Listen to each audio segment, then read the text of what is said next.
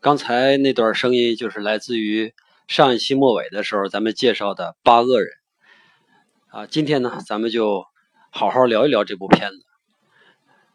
如果说在西方世界要找一个最崇拜华人电影的导演，那一定是昆汀，昆汀·塔伦蒂诺。因为据昆汀自己说啊，他看过几乎所有的邵氏武侠电影，对中国的武侠小说也特别熟，尤其是金庸、古龙这二圣啊。这家伙啊，就是昆汀这个家伙，从小的时候呢，他就跟着他爹娘啊，他但他好像是后爹啊，就反正就爱看电影。然后呢，长大了一点之后就开始学表演啊，然后呃毕业之后呢，就开始参与这个录像录像带店的这个租赁工作啊，当服务员。他是一个特别纯粹的影迷型的导演。呃，我以前听姜文说过，说呃我很少看电影啊，我怕被影响。这个昆汀和他正好相反啊，他是到处搜东西，然后把这些好东西放到自己的电影里边，有的甚至就直接是照抄。呃，他经常跟摄影师说说，啊、这个接下来咱要拍的这个镜头，你要拍成某某某电影那个那个镜头某一个镜头一模一样。你要是没看过的话，你回家先看去。就这么一个这么一个导演，这就是昆汀，他也不不去避讳模仿啊，模仿，呃，跟暴力、跟番茄酱啊，就是血浆啊，还有小聪明啊，这些所有这些东西都是昆汀的这个标志啊，都是他的符号，也是他的恶趣味之一。咱们今天就聊一聊他最新的这部电影《八恶人》啊。虽然这部电影我觉得不算他是不算他的巅峰之作吧，但是也是非常好看。呃，这个今天呢，咱们讲的稍微呃学术一点，因为我发现我前几期讲的确实有点像老师讲课啊。既然已经像老师讲课了，今天咱就讲的呃这更学术一点啊。这个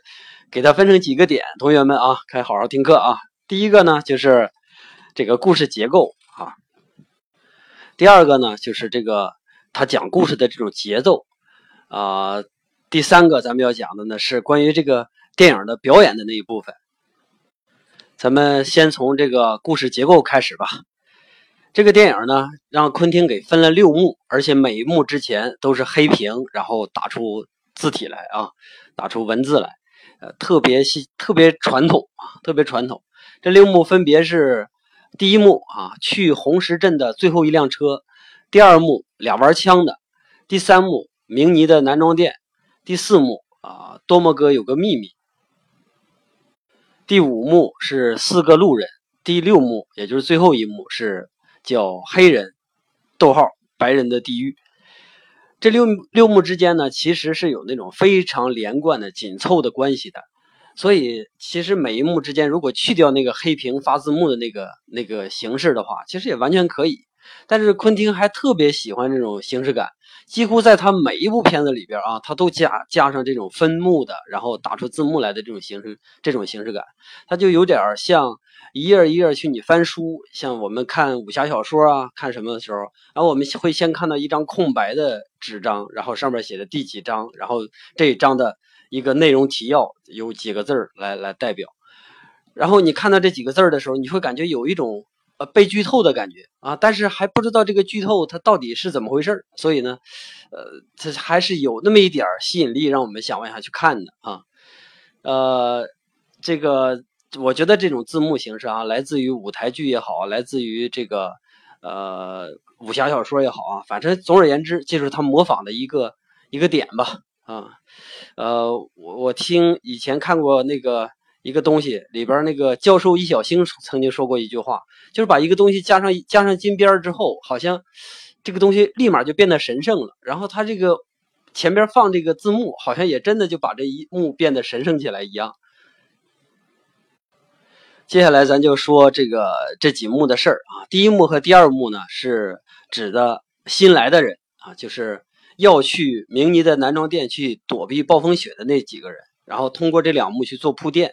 然后到第三幕的时候，然后咱们就看到男装店里边已经有的那一部分人和新来的这些人，他们之间就会画成一道线，然后相互之间呃形成一种隐隐隐非常隐秘的一种敌对关系啊。然后进店的这几，尤其是这两个赏金猎人啊，就开始怀疑，是吧？然后觉得这个店里边出现了什么问题。然后接下来呢，就是一整套的悬疑解谜。然后在第三幕和第四幕，整个都是悬疑解谜的关系啊。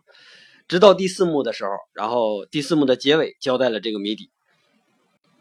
然后昆汀就一贯喜欢这个东西哈，他一旦交代了你谜底之后呢，他要再回来重复跟你说一遍。这个秘密当时布置的时候是一个什么样的场景啊？尤其是咱们看过昆汀以前的电影的时候，我们经常发现他总会在倒叙，再给你讲的更清楚一次，让你感觉对这个角色还有点肃然起敬的感觉哈。然后，呃，当然也通过这种回顾啊，第五幕的这个回顾，然后和这个呃两个两个赏金猎人之间吧，形成一种呃相互印证，他们的猜测之间形成一种相互的印证。然后到最后一幕的时候，已经彻底明晰的对立关系是吧？新来的和后啊和已经在的啊这些人，他这种非常明晰的对立关系，然后之间开撕，这就是他这几幕的呃情况。然后看起来哈，这几幕是非常的简单是吧？这个结构应该说没什么可讲的。但是呢，我们仔细想一下，它还是有那么一点反常。为什么说它反常？是因为第一幕和第二幕总共占了大概四十分钟的时间。而这里这两幕没有，几乎没有任何高潮戏，让我们看起来啊，尤其是普通观众看起来，可能很多观众都会睡着，嗯，因为这个铺垫实在是太长了，是吧？然后这个昆汀作为一个导演，我就他肯定会，他肯定会非常明白啊，这个观众根本就没有办法忍受这四十分钟的几个话痨在那嘚不嘚嘚不嘚，然后他为什么还得这么干呢？安排这么长时间的这种铺垫戏呢？其实原因有这么几个啊，咱们分析一下。第一个呢，就是昆汀的个人原因吧，因为这个家伙执拗嘛，然后任性是吧？这个咱们大家都知道的。然后他明知道这些东西可能会惹恼观众啊，他还是要去做。我觉得甚至啊，咱们假想一个场景，就是当戏院里边放放映这部剧的时候，然后昆汀呢，实际上在戏院的某一个角落角度哈，然后在那儿偷偷偷的看这些观众。然后当有人退场的时候，有人睡着了的时候，然后他就会和周围的几个哥们儿说：“哎，你看那个傻逼睡着了，哎，哎呦我操，怎么样啊？”然后在那嘻嘻哈哈。我估计昆汀他就是这样的一一种感觉哈，他是一个非常非常自我的人，他的自我强大到啊，他我觉得他强大到已经不需要其他人的认可了，已经到这种程度了。但是我们大多数人哈，其实做不到这一点的啊。这个我们在做什么事儿的时候，我觉得。通常会有意无意的去讨好那些不喜欢我们的人，但是昆汀是完全不会啊。然后这是第一个，昆汀出于个人的原因安排了这么长时间的铺垫戏啊。第二个呢，就是其实这么长的铺垫戏对于昆汀的影迷来说，可能还挺好看的啊，因为接受昆汀的人其实就变相的接受了昆汀没完没了的磨磨唧唧的唠叨，是吧？他是接受了这个东西。而且他在这五十四十多分钟里边呢，实际上把这几个人的性格都给展示的非常的直观啊。比如说这五呃一开始前两幕出现了五个人嘛，呃首先是马车夫叫 O.B 是吧？然后这个人是极其随和，然后这么这么一个小角色，然后紧接着是出现的黑人上校，就萨姆萨缪尔杰克逊演那个角色，非常非常的老练是吧？然后很江湖的这么一个家伙，然后接着出现的那个绞刑侠啊。那个绞心侠就是，就是叫约翰，约翰什么什么东西啊？忘了。这个就是一个很直的人啊，非常非常的感觉非常非常的直爽啊。然后紧接着出现那个黑眼女流氓啊，那个多莫哥黛西多莫哥哈，这是一个从骨子里头就瞧不起、就看不上世界上一切万物的东西。当然，除了他他跟他好的什么他弟弟啊之类的，除了这些事儿啊，是什么一个非常非常骄傲的一个女流氓。然后在紧最后出现的那个，紧接着出现那个那个我们喜欢称之为那个。呃，小傻逼的那种哈，那个执法官哈，特别的矫情啊！注意，他特别的矫情。然后你看这几个人物，可以从之前的这段时间里边给他摆的非常非常有意思。这几个人完全不同的状态。然后呢，除了这个以外，通过他们的对话，然后介绍了美国内战刚刚结束的时候那种状态，是吧？南北方达成了一致。那南北方达成了一致呢，双方其实在原来的理想上还存在自己的那个那个立场的，是吧？但是现在大家都统一了啊，大家都不说话不打架了啊，然后对自己曾经奋斗的那个理那个理想呢，仍然是非常非常的执迷啊。比如说从执法官身上，我就非常清晰的能看得到啊。再加上美国当时的另一个情况，就是社会治安真是非常差，差到这个盲流子、混蛋呢这些横行啊，导致需要赏金猎人啊作为去辅助的治安力量来抚平社会，是吧？然后最后呢，就是。呃，这个另一个昆汀任性的地方啊，他用了一个呃超大的大画幅的摄影机去录这个怀俄明壮阔的雪原啊。注意，在这儿我我觉得还有一点挺有意思的，就是你看他之前说了南北战争那么长时间的南北战争打得那么惨烈，但是雪原呢还是一如既往的壮阔啊，大雪能把一切都覆盖掉啊。但是紧接着覆盖不掉的小的丑恶出现了啊。从功能上啊，咱们看这个半个小时真的是挺出效果的。然后几几个江湖上的大人物吧聚在一起，紧接下来肯定不会有什么好事儿是吧？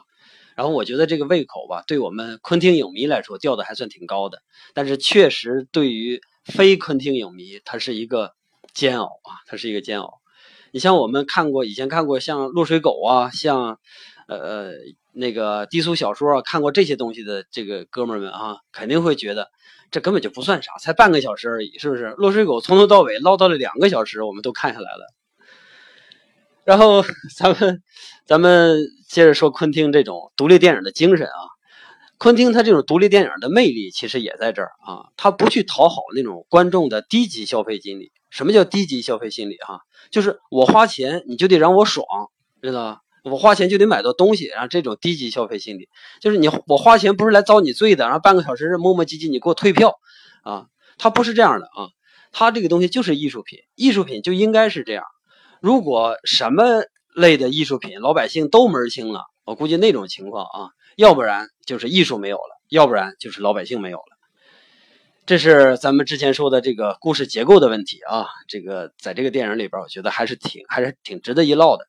咱们接下来说第二个，就是他讲故事的节奏啊。昆汀来讲故事的节奏，其实也没什么特别啊，也没什么特别，也是很惯用的东西。但是昆汀他就属于一个比较极端的人啊。咱先说这个节奏，就是我不知道大家有没有听过《盗梦空间》的那首配乐，叫《Time》哈，就是那种一浪接一浪的感觉，从开始的平静，然后到后来的风起云涌，中间呢经历着。无数个小的浪潮的起伏，然后这些浪潮呢是渐进式的，每一个浪头打过来的时候，你都感觉好像要爆发，但是又归于平静，然后紧接着又一个更强劲的浪头打过来，它就是这种这种感觉，松弛的和紧张的这种东西在交替循环的出现，然后形成一种节奏。当然，这种东西它在所有的艺术门类里边都经常用，只不过呢，昆汀给它用的更极端一些。我们接下来给大家说一下这个啊。咱们说电影刚开始的时候啊，一个几分钟的镜头，从一个十字架开始，然后延展展开之后拉向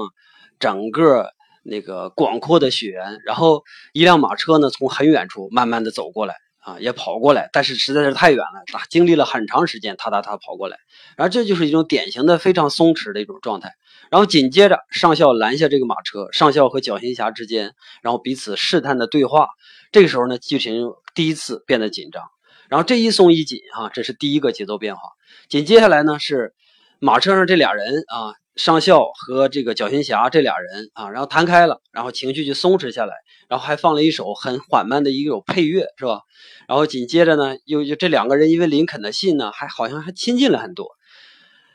接下来突然就是那个呃黛西啊，黛西冲那封信吐了一口痰，然后紧接着他们打起来了。直到执法官上了车之后，然后这个执法官开始逼逼叨的，然后在那闲聊，这个紧张的节奏才又缓慢了下来。你看，这就是一直起伏起伏的这种状态。然后昆汀就就是其实是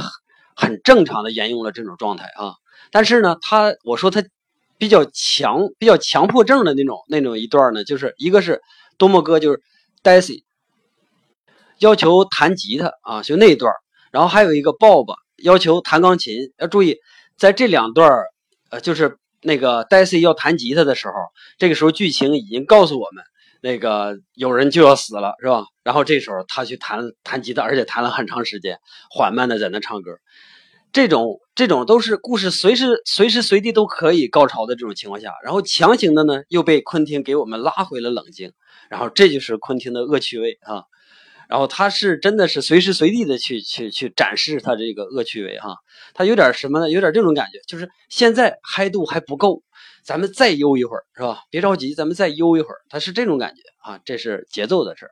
然后今天的重点呢，就是放在第三个，就是咱们这个电影的表演部分，也确实这个电影这些演员的表演啊，有几个演员演的简直太精彩了啊，太精彩了。当然，昆汀选演员的时候啊，他也是选自己非常熟悉的演员，同同时呢，也是非常熟悉他的要求的那些演员。然后这里边这些这些角色哈，基本上都被这些演员演的无限的放大。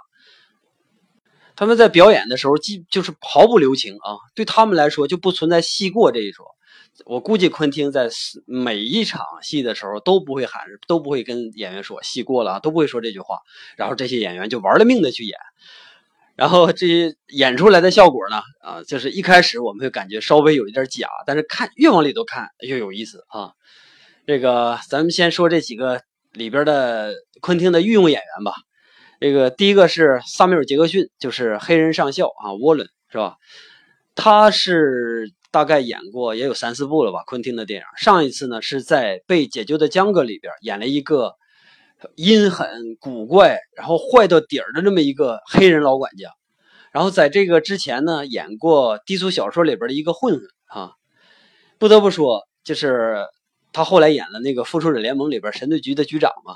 然后神盾局局长这个角色，他肯定是憋坏了啊，一点都不过瘾，毫丝毫不需要演技，是吧？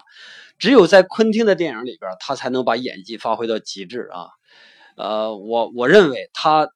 就是整个能这个一表演最好的时候，就是江哥里边的那个老管家。哎呦，那那个角色让他演的真是坏透了啊！然后第二个呢，就是蒂姆罗斯啊，蒂姆罗斯就是演《海上钢琴家》的那个那个人，一九一九零零的啊。然后他在《海上钢琴家》里边是一个才华横溢的，是一个天真无邪的，从没有下过船的一个一九零零一个小一个小朋友啊。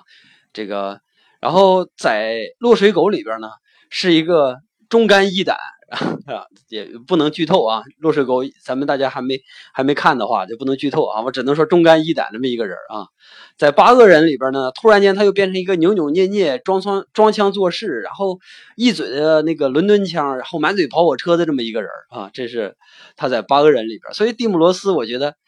呃，这个话痨的形象他表现的非常非常的好啊。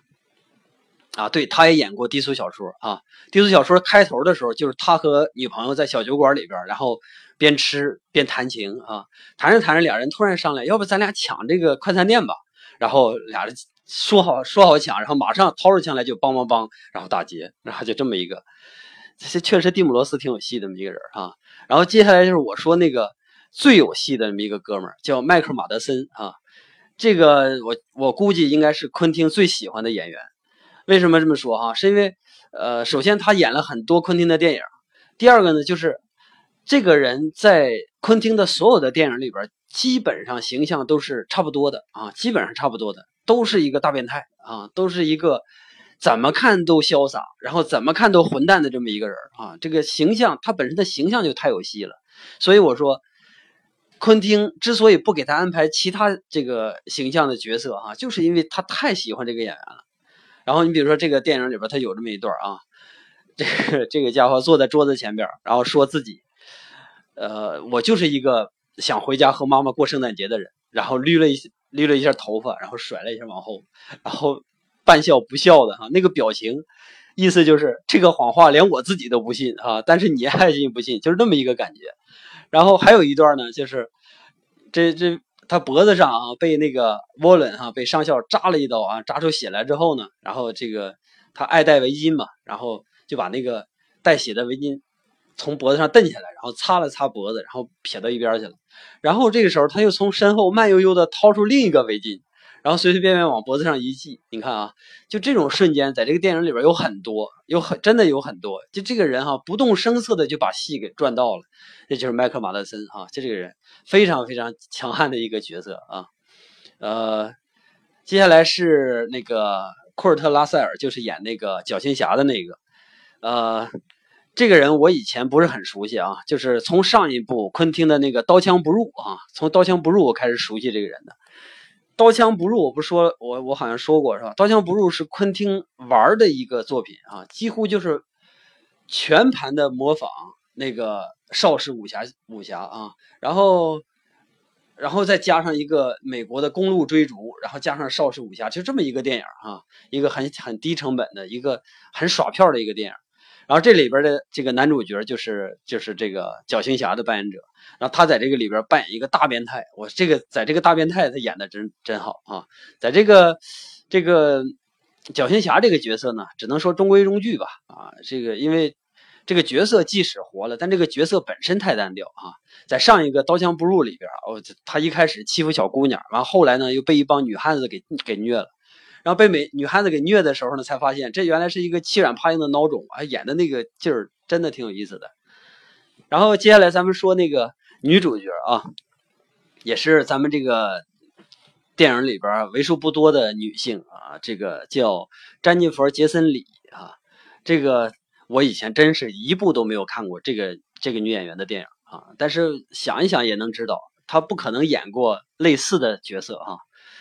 这个他演的这个女流氓呢，本身这个角色就就太特殊，然后这戏又集中在这一个人身上，是吧？因为他是整个电影故事推动的核心嘛，所以，所以谁都我估计谁来演这个角色都能演得很好，但是真的敢来演的女演员肯定是太少了，是吧？因为你首先要化妆成一个丑八婆、丑八怪哈，然后呢还动不动就满脸是血，更恶心的好像是。有两次还是三次，然后被血和碎肉喷了一嘴，我去，那个那个，简直我看的时候就是哇，就那种感觉是吧？这一作为一个女性演员来说，在这个角色上牺牲实在是太大了啊！所以咱们只能说这个这个詹妮弗同志哈，你辛苦了啊，辛你你太辛苦了。然后在影片里边，这个 Daisy 这个角色啊，真的是太丰富了啊，所以所以咱们。咱们看就行了，不需要聊哈，演得很好，演得很好啊，所以他还得到了那个奥斯卡最佳女配角的呃提名，好像是。然后接下来就是几个小配角的这个，哎，还不还不能叫小配角啊。先说你那个将军啊，老将军，这个老将军叫邓肯，这个演演演老将军这个家伙叫邓肯，这是实实在在的老戏骨啊。他演的这个老将军目中无人，孤独，贪生怕死，是吧？就是。这个角色确实在戏不多的情情况下也也给演出来了。他还有一个电影叫《内布拉斯加》，他在里边演男主角啊，男一号，也得了那个奥斯卡最佳男主角的提名，然后演一个老年痴呆。然后，呃，说到这个邓肯吧，咱们就说一下他的出身真是超豪华啊！什么叫超豪华？他好像是演员里边出身最豪华的一个了。他父亲啊是二战时期的美国的叫战务部长。啊，我估计现在好像没有这个，因为当时是战争时期嘛，啊，现在没有这个这个职务了啊。他的教母，他的教母就是他信教嘛，信基督教，然后需要一个呃需要一个女性来做他的教母是吧？他的教母呢是当时的第一夫人，叫艾莉诺·罗斯福，就是罗斯福那个老婆啊，那个那个跟罗斯福不好的那个老婆。然后这个这个老头确实演演戏演的。真真好啊，尤其是那小眼神儿是吧？尤其那小眼神儿，他好像这一辈子一直在演坏蛋角色，没基本上没有演过几个正面人物啊。这说完他了，咱们说那个治安官啊，治安官就是那个呃小家伙啊，那个小傻逼啊。他在这个剧情里边，他这个设置啊，真的就是我们不能说他纯粹是为了搞笑的，但是他确实承担了这个绝大多数的搞笑任务啊，因为他的那种夸张的表情啊，然后包括他那种他那种性格啊，他那种性格就是在爆发的时候，在戏爆发的时候，每一次他的形他的形象转变，我都都能感觉到这个这个家伙有意思啊，而且除了这个以外，我觉得他还能体现的一个很好的地方就是。呃，南方子弟的那种傲气哈，和那种谦卑啊，注意这两个不冲突啊，这两个不冲突，非常非常让我印象深刻啊。他骨子里头有股有那股骑士精神，因为咱们知道南北战南北战争的时候，北方属于怎可以这么说吧啊，可以这么说，北方呢就已经进入这个资本主义时期了，然后呢，南方呢实际上还在一个呃。最多是封建封建制，因为还养奴隶嘛，蓄黑奴嘛，是吧？所以他们对那种骑士精神的那种崇敬呢，就是南方人好像要更尊重一些。所以在这个呃治安官身上，骑士精神得到了非常好的体现。虽然他本人比较傻啊。然后这个说完这主要角色了，然后说一下小配角们。小配角们里边有一个吧，我就说有一个。呃，比较让人难忘的就是女车夫啊，女车夫特别单纯，特别可爱。嗯，我当时看到她的时候，就想，哎呀，刚刚经过了那么长时间的战争，这人还能如此的乐观啊，真是不容易，是吧？这是咱们讲这个关于演员的这个这部分啊，这个这部戏，说实话，这种群戏哈，在导一个群戏的情况下，每个人都出彩，真是非常非常的不容易。然后这些演员都做到了，每一个都非常棒，即使是非常小的角色啊。接下来呢是这个电影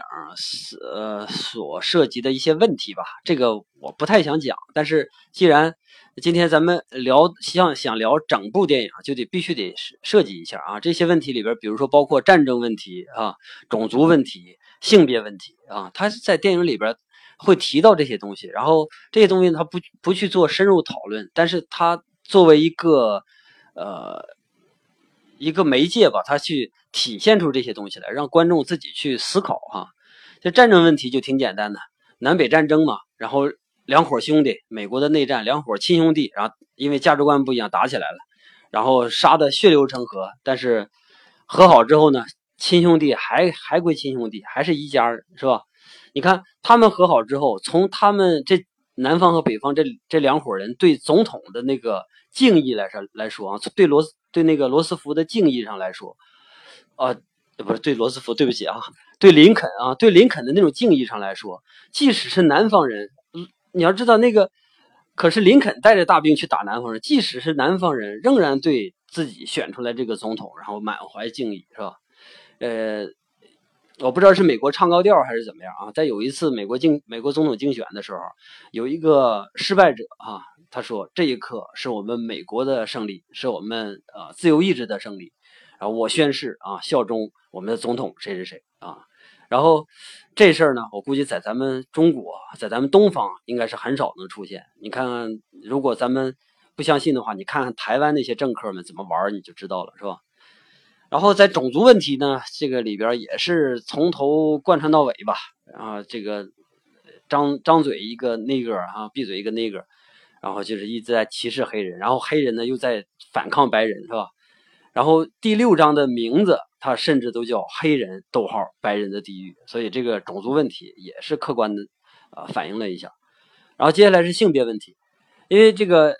昆汀的电影里边几乎都存在这样的，他会对性别有那么一丁点儿我觉得会有一丁点儿歧视啊。这个女角色嘛，在昆汀的电影里边基本上就两种啊，要不然就是路人啊，路人咱不能算啊，就只要算是角色的话，就两种，一种是小淑女啊，另一种是女汉子，而且那个女汉子绝对比男人还汉子啊。所以从这个角度上来说，昆汀的女影迷少，那是他活该啊。然后咱们这些。呃，这些问题哈，说这些电。影所展示的这些更深层的东西，咱们不去讨论啊。你如果想看这个呢，有的是影评人就喜欢钻这种东西啊，你们去找那些影评人去去讨论这个啊。今天把这几个问题讲完之后，咱们回头总结一下这个八个人。三个小时的电影啊，说实话，比我预期的啊，比我心里的预期的稍微的差那么一点点啊，因为这个电影没有太多新鲜的东西展现在面前。因为之前我看过昆汀的其他电影，《落水狗》啊，《低俗小说》啊，包括甚至连《刀枪不入》之类的这种电影我都看啊，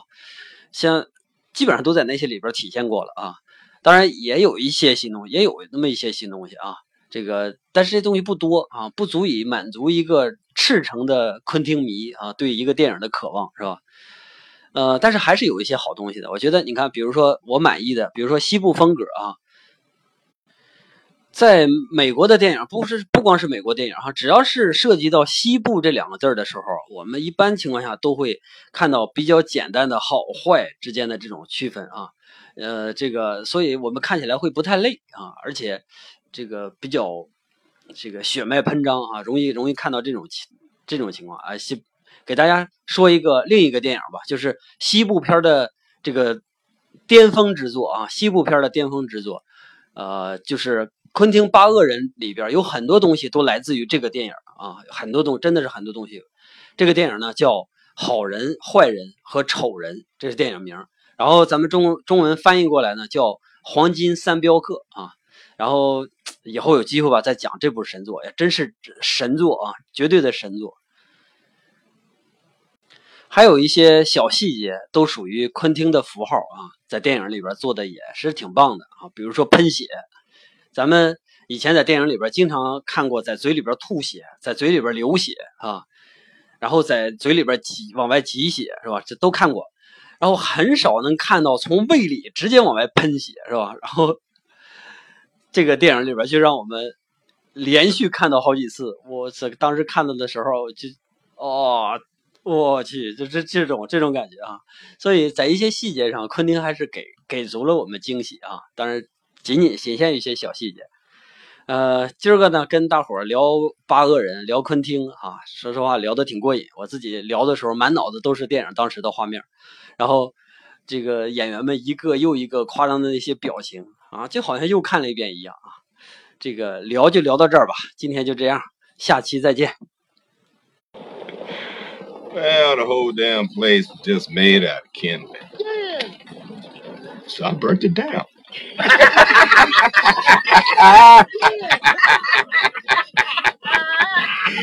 there was a rookie red.